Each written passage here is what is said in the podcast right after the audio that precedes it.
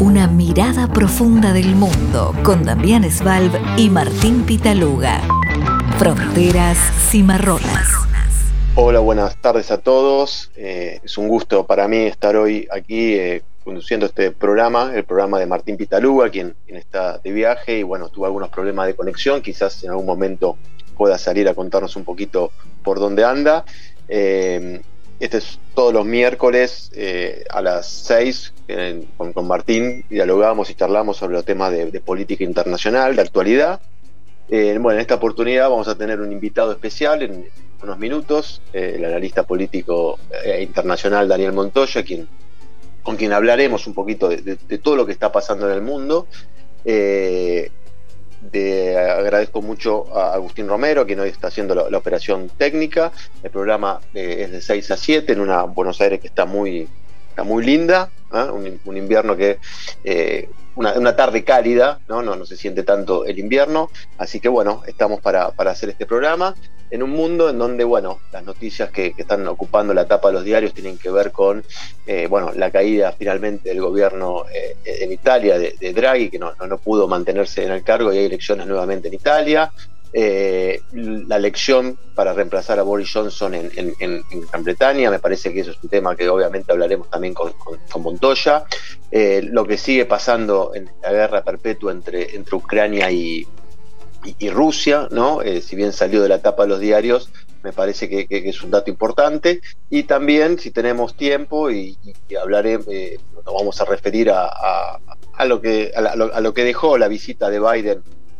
a Medio Oriente eh, en donde estuvo bueno, reunido con autoridades israelíes, con, con las autoridades palestinas, un viaje muy polémico a Arabia Saudita, y que de cierta manera fue contrarrestado, intentó ser contrarrestado con la visita que hizo Putin eh, hace un par de días también, perdón, ayer estuvo en una cumbre con Erdogan y con Raisi, ¿no? con, el, con el presidente iraní. Una contracumbre vendría a ser, entonces bueno, la geopolítica se está moviendo mucho y hay mucho tema del que hablar. Eh, por eso los invito a, bueno, después de un pequeño cortecito que vamos a hacer para prepararnos y empezamos el diálogo con, con Daniel Montoya, un analista internacional eh, que, tiene unas características muy, muy especial, que es que, conoce bien el, territorio, él hizo un trabajo muy, muy interesante eh, sobre las elecciones en Estados Unidos, en la, campaña que, que, llevó a la presidencia Donald Trump, él viajó a Estados Unidos, conoció ahí un poco de qué se trataba, así que es, un conocedor del mundo, es un conocedor de,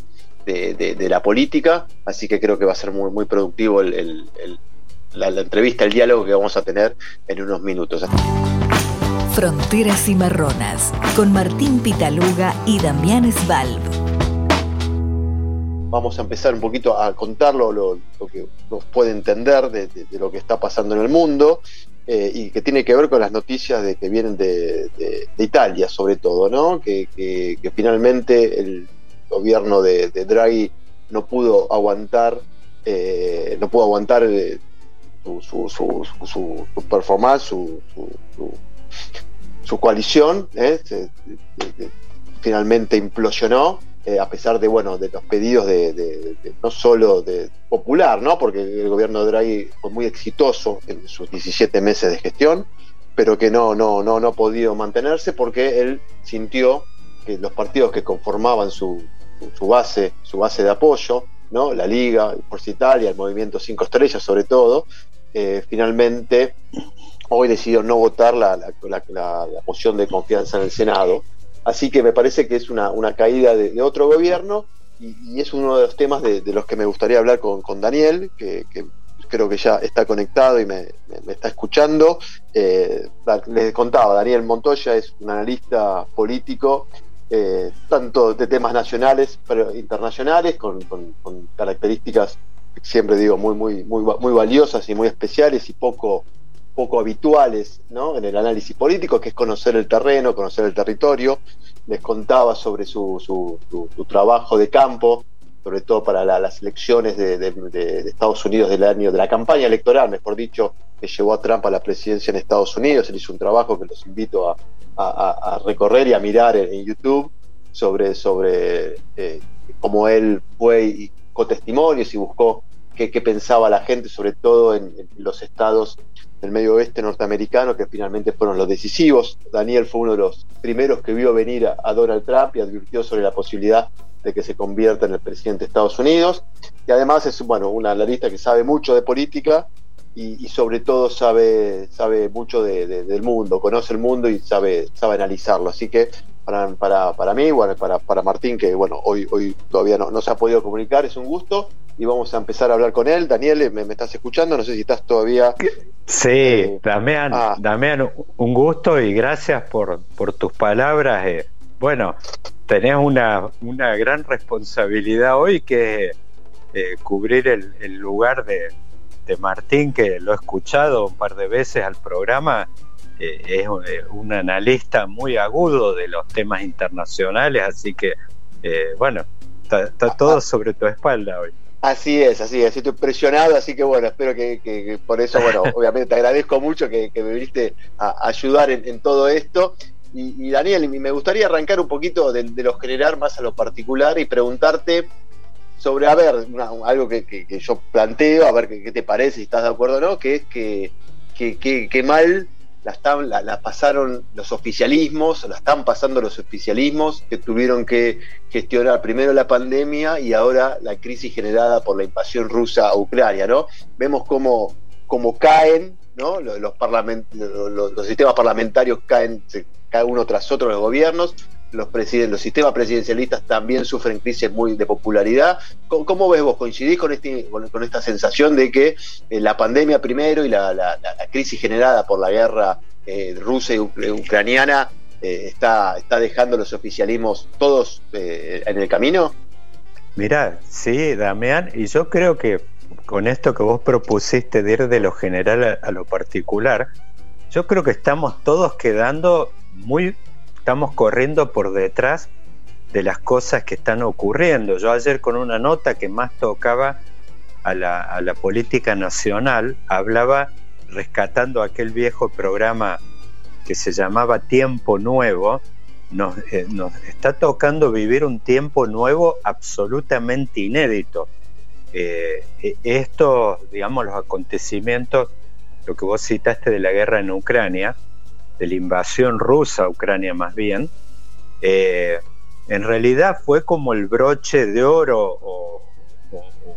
un nuevo acontecimiento que vino a completar un ciclo absolutamente inédito que es, eh, por un lado, hace unos años, y vos justo hablabas del tema de Trump en particular, que bueno, fue un poco la caja de resonancia de un proceso de globalización que iba perdiendo aire. Eh, toda esa marcha triunfal prácticamente eh, de, todo el proceso de globalización, que nosotros lo vivimos muy fuerte acá en Argentina durante la década del 90, bueno, vimos eh, eso y si uno tiene que tomar como hito quizás antes que la crisis financiera de 2008, uno podría tomar quizás sí el atentado a las Torres Gemelas como un punto disruptivo en el sentido de que cambiaba para la principal potencia mundial y cambiaba además el esquema de aquel mundo unipolar que vivimos en los 90 y un cambio, una vuelta de página muy importante en el sentido que Estados Unidos, algo que tocaba mucho América Latina, dejaba de ocuparse prácticamente de temas que tenían que ver con lo que siempre para Estados Unidos fuimos, que era como una especie de patio trasero. Bueno, Estados Unidos pasaba a tener eje eh, a, jugar en un tablero absolutamente diferente, que era un tablero focalizado eh, en Medio Oriente, en temas de seguridad, vimos cómo eh, hizo agua, bueno, fue todo lo que fue su ocupación en Afganistán, en Irak, y bueno, después, bueno, por supuesto, la crisis financiera de 2008 es como que ella fue un hito donde veía muy visiblemente como la globalización, que era un, un proceso de globalización con fuerte eje en más bien en la economía. Y vimos cómo en otras facetas, eh, la verdad es que era poco y nada, y lo vimos sobre todo como hizo agua todo este esquema de, globalización y un poco las instituciones que tenían que ver con la gobernanza global, vimos con toda la crisis del COVID en 2020 cómo hicieron agua, pero digo, es como que eh, hoy, si nosotros, y por eso te hablaba de tiempos inéditos, en el sentido que me parece que ya todo lo que tiene que ver con la agenda económica, la fuerte globalización financiera que vivimos por ahí a partir de la década del 90, eh, bueno, todo ese proceso de traslado, de relocalización de, plantas industriales en, China, todo eso, bueno, perdió fuerza y hoy estamos en un nuevo tiempo que la agenda más bien está marcada por temas de seguridad. Es como que toda la agenda de seguridad geopolítica ocupa un lugar de, primer plano y bueno, todo lo que hace al, proceso eh, que tiene que ver con lo económico obviamente pierde fuerza. Estamos viendo ya cómo se están discutiendo el, hecho y hay una revisión de todo este proceso que tiene que ver con estas cadenas globales de valor donde estaban dislocados, digamos, el proceso de producción por ahí, localizado las centrales por ahí en los países desarrollados y por ahí la producción deslocalizada en, algunos países de, digamos de, Extremo Oriente y de toda la región Asia-Pacífico, bueno, estamos viendo cómo esto está teniendo un fuerte proceso de revisión y bueno, hay una realidad que a nosotros nos toca de cerca. Tenés hoy los cuatro puertos estos ucranianos bloqueados eh, y y por supuesto estamos viendo hechos prácticamente, hay uno en particular hoy, ayer, que, no pasa desapercibido para nada, por ejemplo, que uno no podría haberlo pensado hace unos años atrás, que China ha empezado a desarmar sus posiciones financieras en dólares, en bonos de, tesoro americano, digamos, hay un proceso que es incipiente, pero que hace, digamos, como que está asomando una luz eh, grande de alarma en el sentido de que parece de que inclusive toda la arquitectura financiera de, la globalización, donde el dólar estaba totalmente fuera de discusión al respecto, bueno, parece que eso también está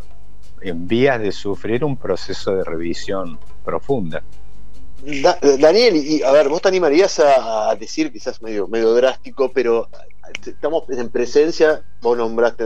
las Torres Gemelas, la crisis financiera, podemos agregar la crisis de migrantes, la guerra de Siria y demás, eh, y después la pandemia y esta guerra, en una lenta agonía, no sé si lenta, ¿no? pero una agonía del orden liberal tal como lo conocimos y como vos bien dijiste que los fines de los 90 parecía que había llegado para siempre, eh, y que, la, que la caída de los gobiernos, y vemos las dificultades que tienen los gobiernos,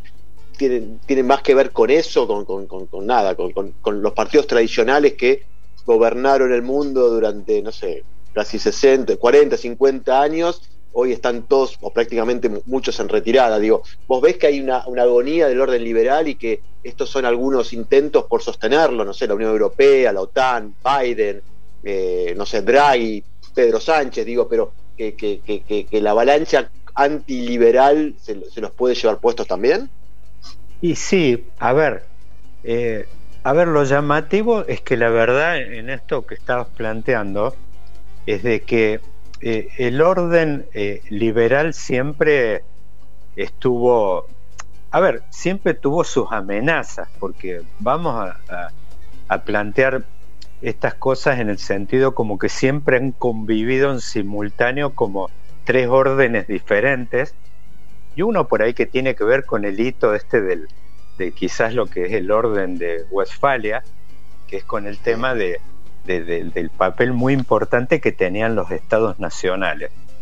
Eh, ese orden obviamente que vino a cambiar un poco, a dar una vuelta de página, pero siempre hubo amenazas en el sentido que, por ejemplo, uno veía durante los años 70, mencionamos el tema del 2001, eh, por ejemplo, uno cuando habla y piensa en fenómenos que tienen que ver con el terrorismo, en realidad siempre ese orden tuvo amenazas que provenían quizás del orden anterior, que era más de tipo quizás vinculado a fenómenos tribales. Y después tenías en simultáneo conviviendo esa gran arquitectura de la Unión Europea,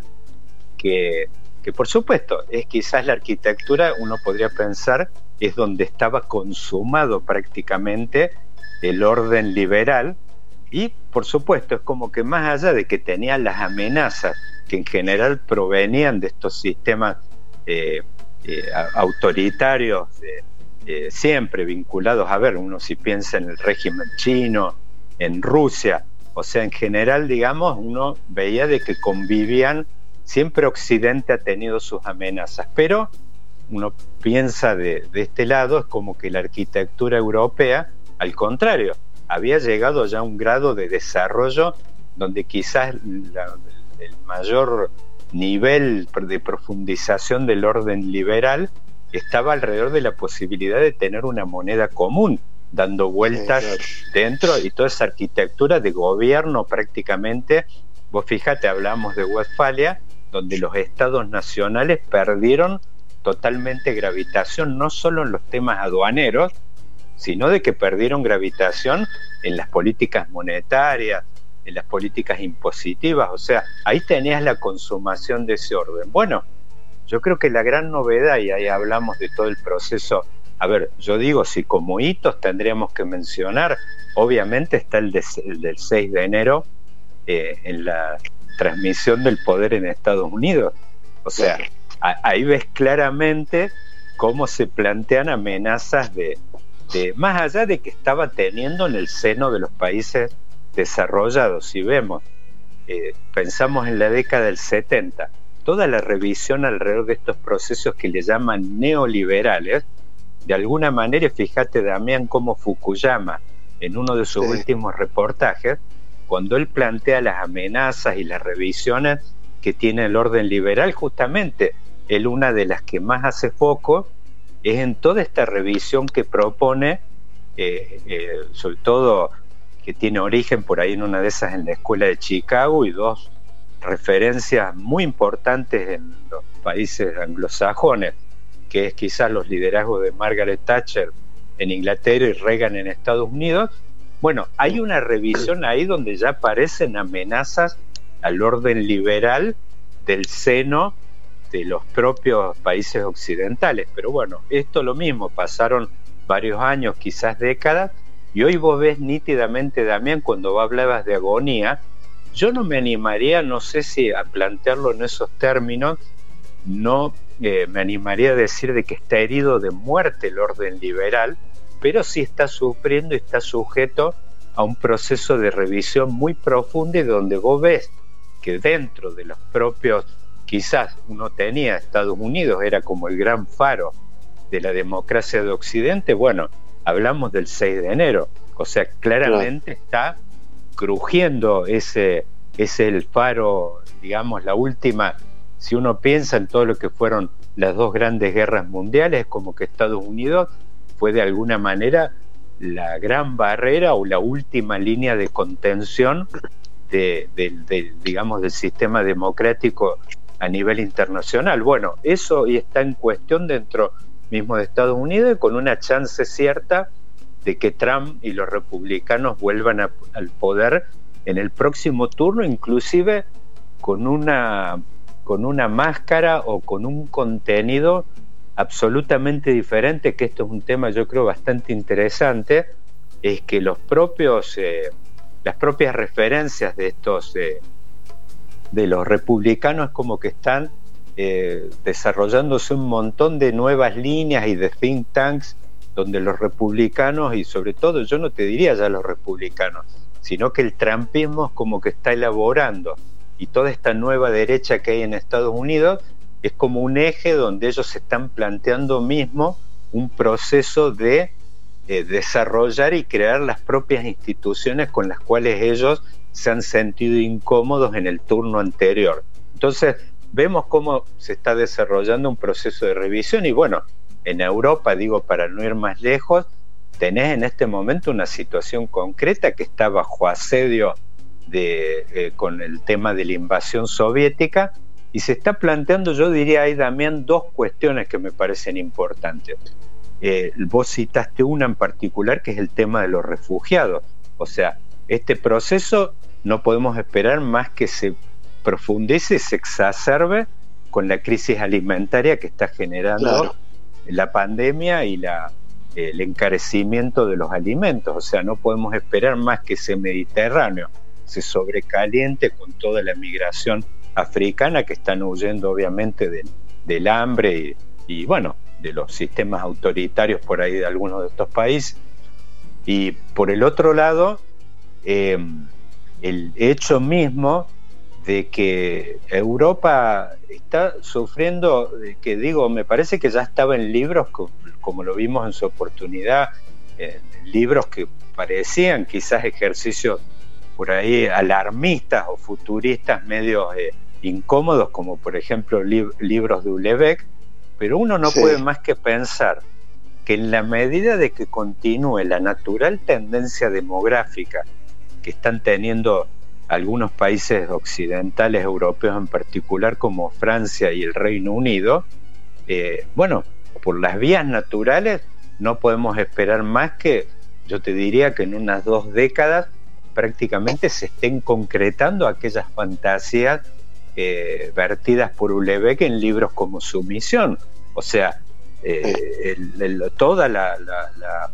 demografía esta de crecimiento, uno está viendo las tasas naturales de crecimiento del mundo musulmán dentro de Europa, están llevando a que prácticamente esas fantasías se estén concretando, yo te diría, antes del año 2040 seguramente. Eh, entonces ahí, digo, eh, ahí un poco te ponen los límites y me parece que adquieren un poco realidad todos estos ejercicios que hoy pueden parecer eh, alarmistas o de fin del mundo, pero me parece sí que de que todo va en el sentido de, darle realidad a esta palabra que vos comentaste, que es la agonía de, y que podemos quizás en una de esas estemos en vísperas por lo menos de darle cristiana sepultura a un orden que lo que no estamos seguros es qué tipo de revisión va a tener, pero seguramente no podemos pensar más en un orden liberal como el que conocimos. Claro, siempre el, el, capitalismo y el orden liberal se supo readaptar, ¿no? Del primer estado de bienestar, después como dijiste vos, Reagan, Thatcher, cómo lo, pudieron ir llevando y compatibilizando lo, económico con, lo social, si se quiere, y con, lo democrático. Y aquí, acá hay un punto que también, Daniel, me gustaría saber tu, opinión, que tiene que ver cómo, cómo, cómo juegan en todo esto los, los grandes actores hoy que están del otro lado, diríamos, ¿no? Los grandes actores iliberales, ¿eh? como China sobre todo, y sobre, y sobre todo Putin, ¿no? Que, creo que obviamente él avanzó sobre Ucrania, avanzó en, sus proyectos expansionistas, me parece entendiendo un poco cómo, venía la mano, cómo veía Occidente. Eh, ¿Cómo, cómo pensás que, imaginándote un poco, ¿no? Eh, imaginando algún escenario futuro donde el Trump, el trumpismo, eh, se, se, imponga y vuelva al poder en Estados Unidos, donde los factores más recalcitrantes, si quiero, más de extrema derecha de, de, Europa Occidental, al estilo Orbán y demás, eh, se consoliden. ¿Cómo, ¿Cómo imaginas esa nueva relación, el, rol de China y el rol de Rusia, ¿no? que va a quedar un poco aislado, pero digo, con, un poder eh, atómico impresionante, digo, nuclear impresionante? Entonces, ¿cómo ves ahí a China, sobre todo en, este, en este posible nuevo juego eh, a nivel global? Ahí, Damián, es como que tenemos, me parece que quizás separar un poquito la, lo que puede ser, a ver, obviamente que este escenario hoy donde lo geopolítico y todas las cuestiones relativas a seguridad es como reactivaron las viejas líneas rojas que parecían haber desaparecido después de la caída del muro. Eh, y bueno, vemos de que prácticamente se está concretando, por ejemplo, estamos viendo los, los flujos de comercio prácticamente Rusia hoy ha reorientado su oferta energética hacia China. Ya vemos las compras de energía de los últimos seis meses como que se está concretando de alguna forma hay un incipiente proceso de desacople que está como insinuando un escenario quizás parecido al de, digamos, más que, que va tendiente hacia restablecer el mundo de la Guerra Fría, pero Digo, más allá de eso, me parece que tenemos que separar un poquito China y Rusia. A ver, China, de alguna forma, China está viviendo un proceso donde la economía eh, y el avance tecnológico, no podemos desconocer que China prácticamente está liderando el proceso, por ejemplo, de elaboración y registración de patentes tecnológicas ya desde hace dos años prácticamente. Entonces China es inexorable. Todavía es un proceso de convergencia que tiene unos años por delante. No podemos eh, dejar de reconocer que todavía las ciudades más dinámicas de Estados Unidos, como quizás Nueva York o San Francisco, todavía tienen una brecha de ingreso per cápita, de desarrollo respecto a las ciudades más dinámicas de China, que China las podría equiparar recién en un proceso de una o dos décadas por, por delante. Entonces digo, pero más allá de eso es como que si vos no tuvieses ninguna disrupción o interrupción de este proceso natural, China se estaba convirtiendo, estaba pasando de ser el gran challenger de Estados Unidos en este momento, en una de esas, en una o dos décadas, a convertirse en la principal potencia mundial, no solo en el plano económico, sino en el desarrollo tecnológico, y quizás en uno donde está bastante rezagado, por eso te digo un poco de separar algunas cuestiones, todavía China tiene una inversión, un presupuesto militar que todavía no emparda ni de cerca al de Estados Unidos. Me parece que si uno tiene que pensar en esta carrera por el liderazgo, todavía Estados Unidos tiene mil trancos por delante y lo estamos viendo con la crisis ucraniana, donde uno está viendo cuál es el principal punto de apoyo y la única realidad dura que hay en el terreno internacional y de la seguridad es Estados Unidos. Y después está el tema de Rusia, que si uno ve, Rusia es un enano en el plano económico. La verdad que es, es una potencia más bien marginal en el plano económico, pero me parece sí de que va a haber necesariamente esto va a forzar un proceso de revisión de cómo se estaban dando las cosas, porque si hay algo que quedó claro es que vos, aunque seas un enano en el plano económico, si tenés armas eh, atómicas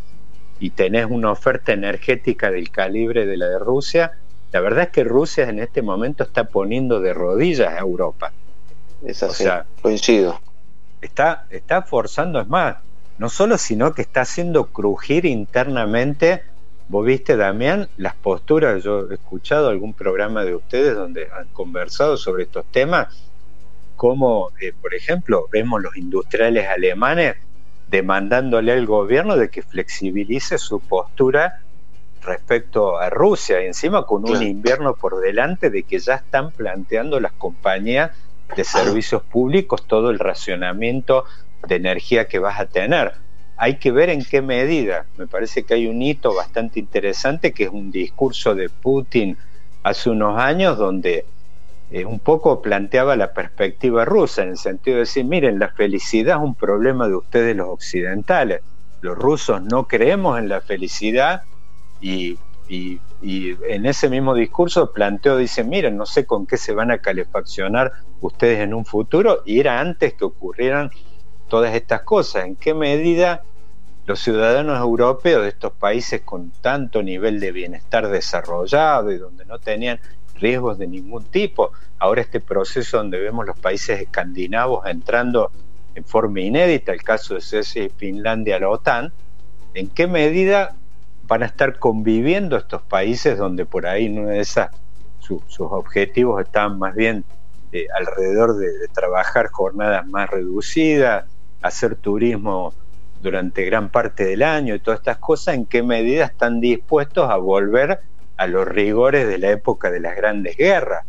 Europa está alejado. Entonces, a ver, esto,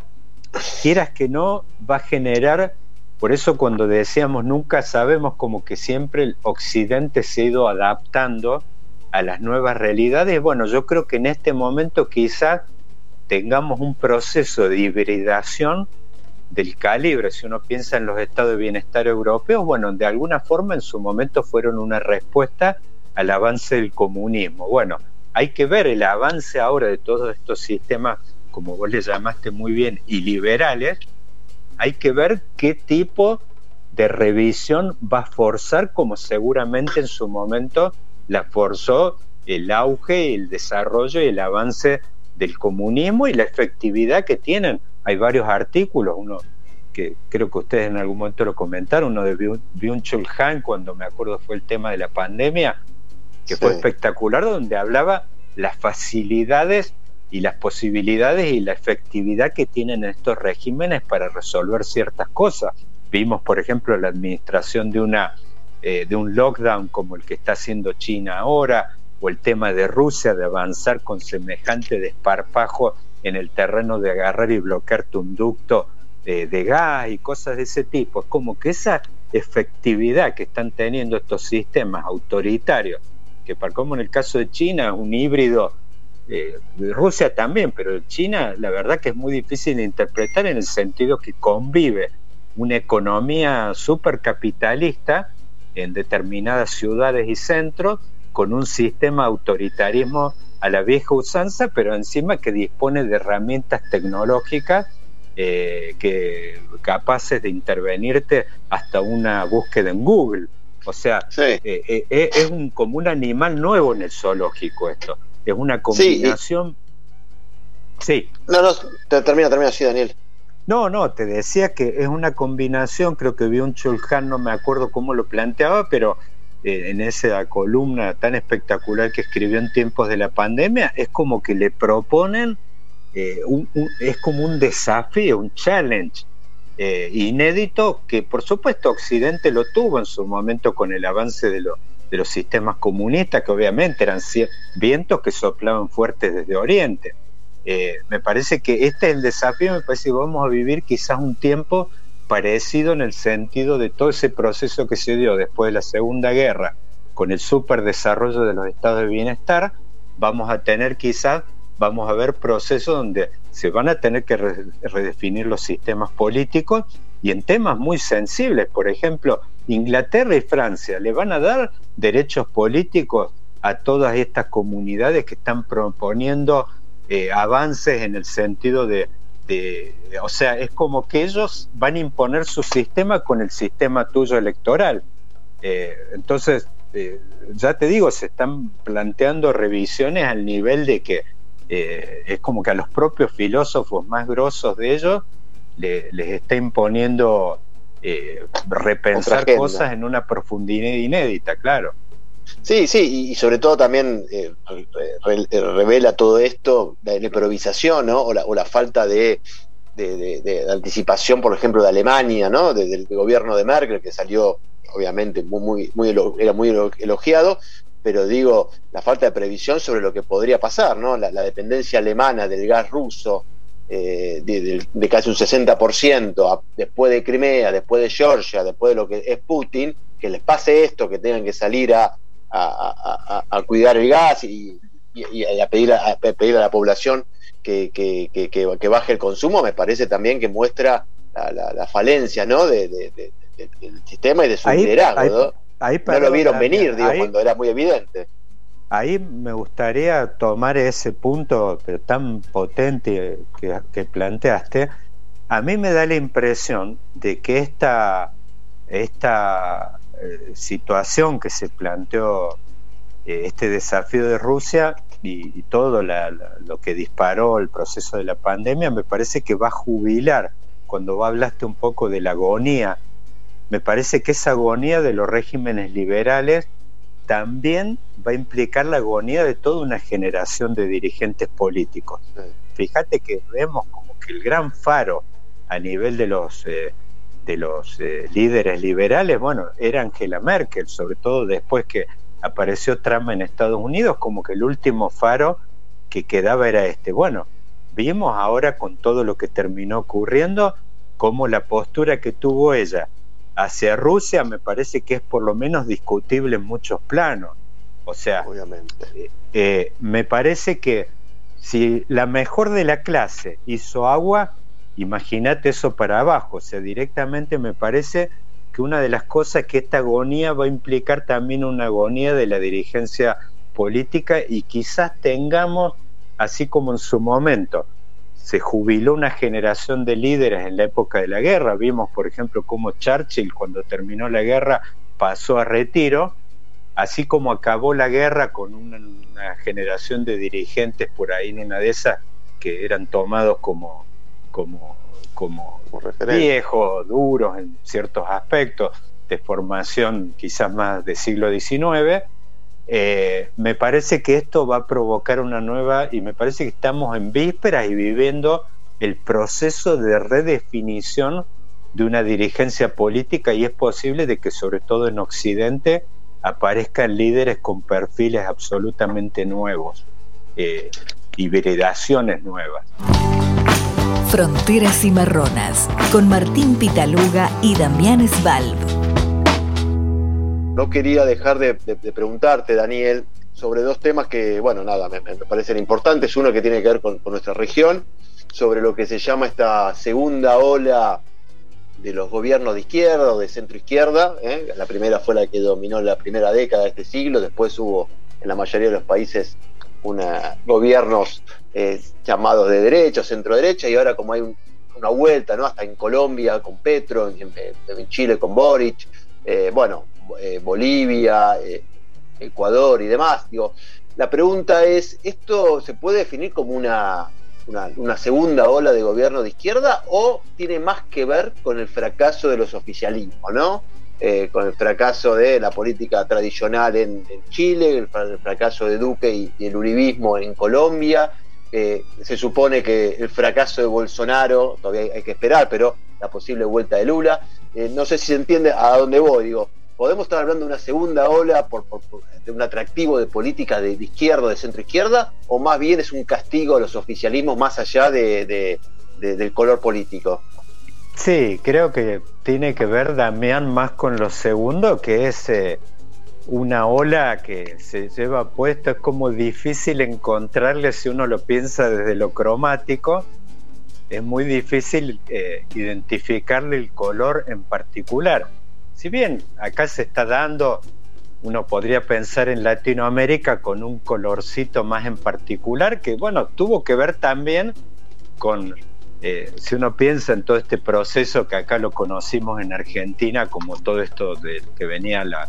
ola de la patria grande en su momento, con aquellas fotos triunfales entre Lula, Kirchner, Evo, eh, Chávez, eh, bueno, esos procesos empezaron a hacer agua alrededor del 2010 prácticamente. Vimos después cómo se fue apagando en Brasil con el impeachment de Dilma.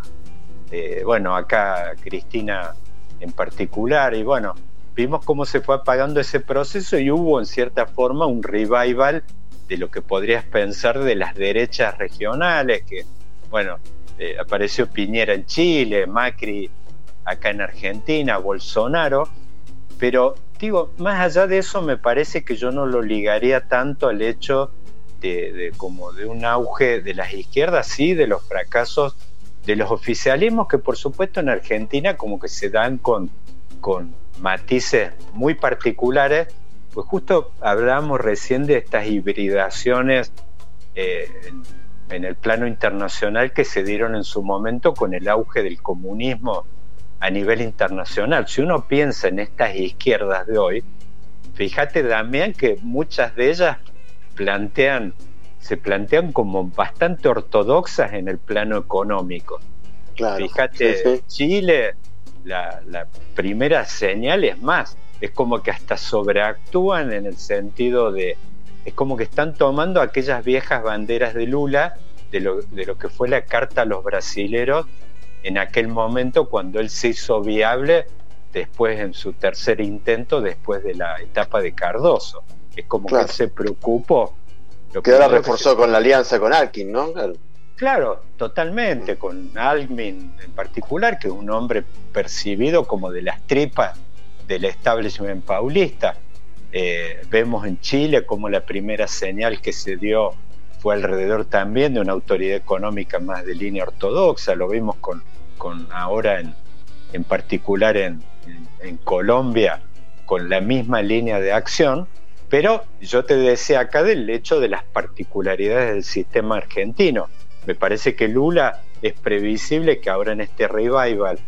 eh, seguramente va a dar una señal del tipo parecida a la que dio en su momento con su primera llegada al poder. Es más, todos están descontando un primer año de Lula. Bolsonaro le va a dejar una situación muy, muy delicada en el plano fiscal. Estamos, eh, hemos visto en estos días cómo Bolsonaro está en un proceso de implementar una suerte de plan platiña, largando eh, eh, plata bajo tipos como fueron los IFES acá en Argentina, después ahora moderando los aumentos, suavizando las, las subas de combustible, le va a dejar la caja eh, podríamos pensar en un proceso más. Eh, Bolsonaro le va a dejar eh, el, baño de la oficina del presidente atascado a, Lula. Va a tener un primer año difícil y también por eso te digo, en este revival que se está dando, es curioso, Damián, de que así como cambia el signo, se caen como un piano y lo hemos visto también en Perú, como se desploman la popularidad o sea, es como que la paciencia de los electorados no excede el trimestre prácticamente. Lo hemos visto a Boric como se ha desplomado en las encuestas apenas subió, a Castillo en Perú ingresando en un proceso de impeachment muy rápidamente, eh, en Colombia eh, hay, que darle por supuesto algún margen de maniobra, pero es muy probable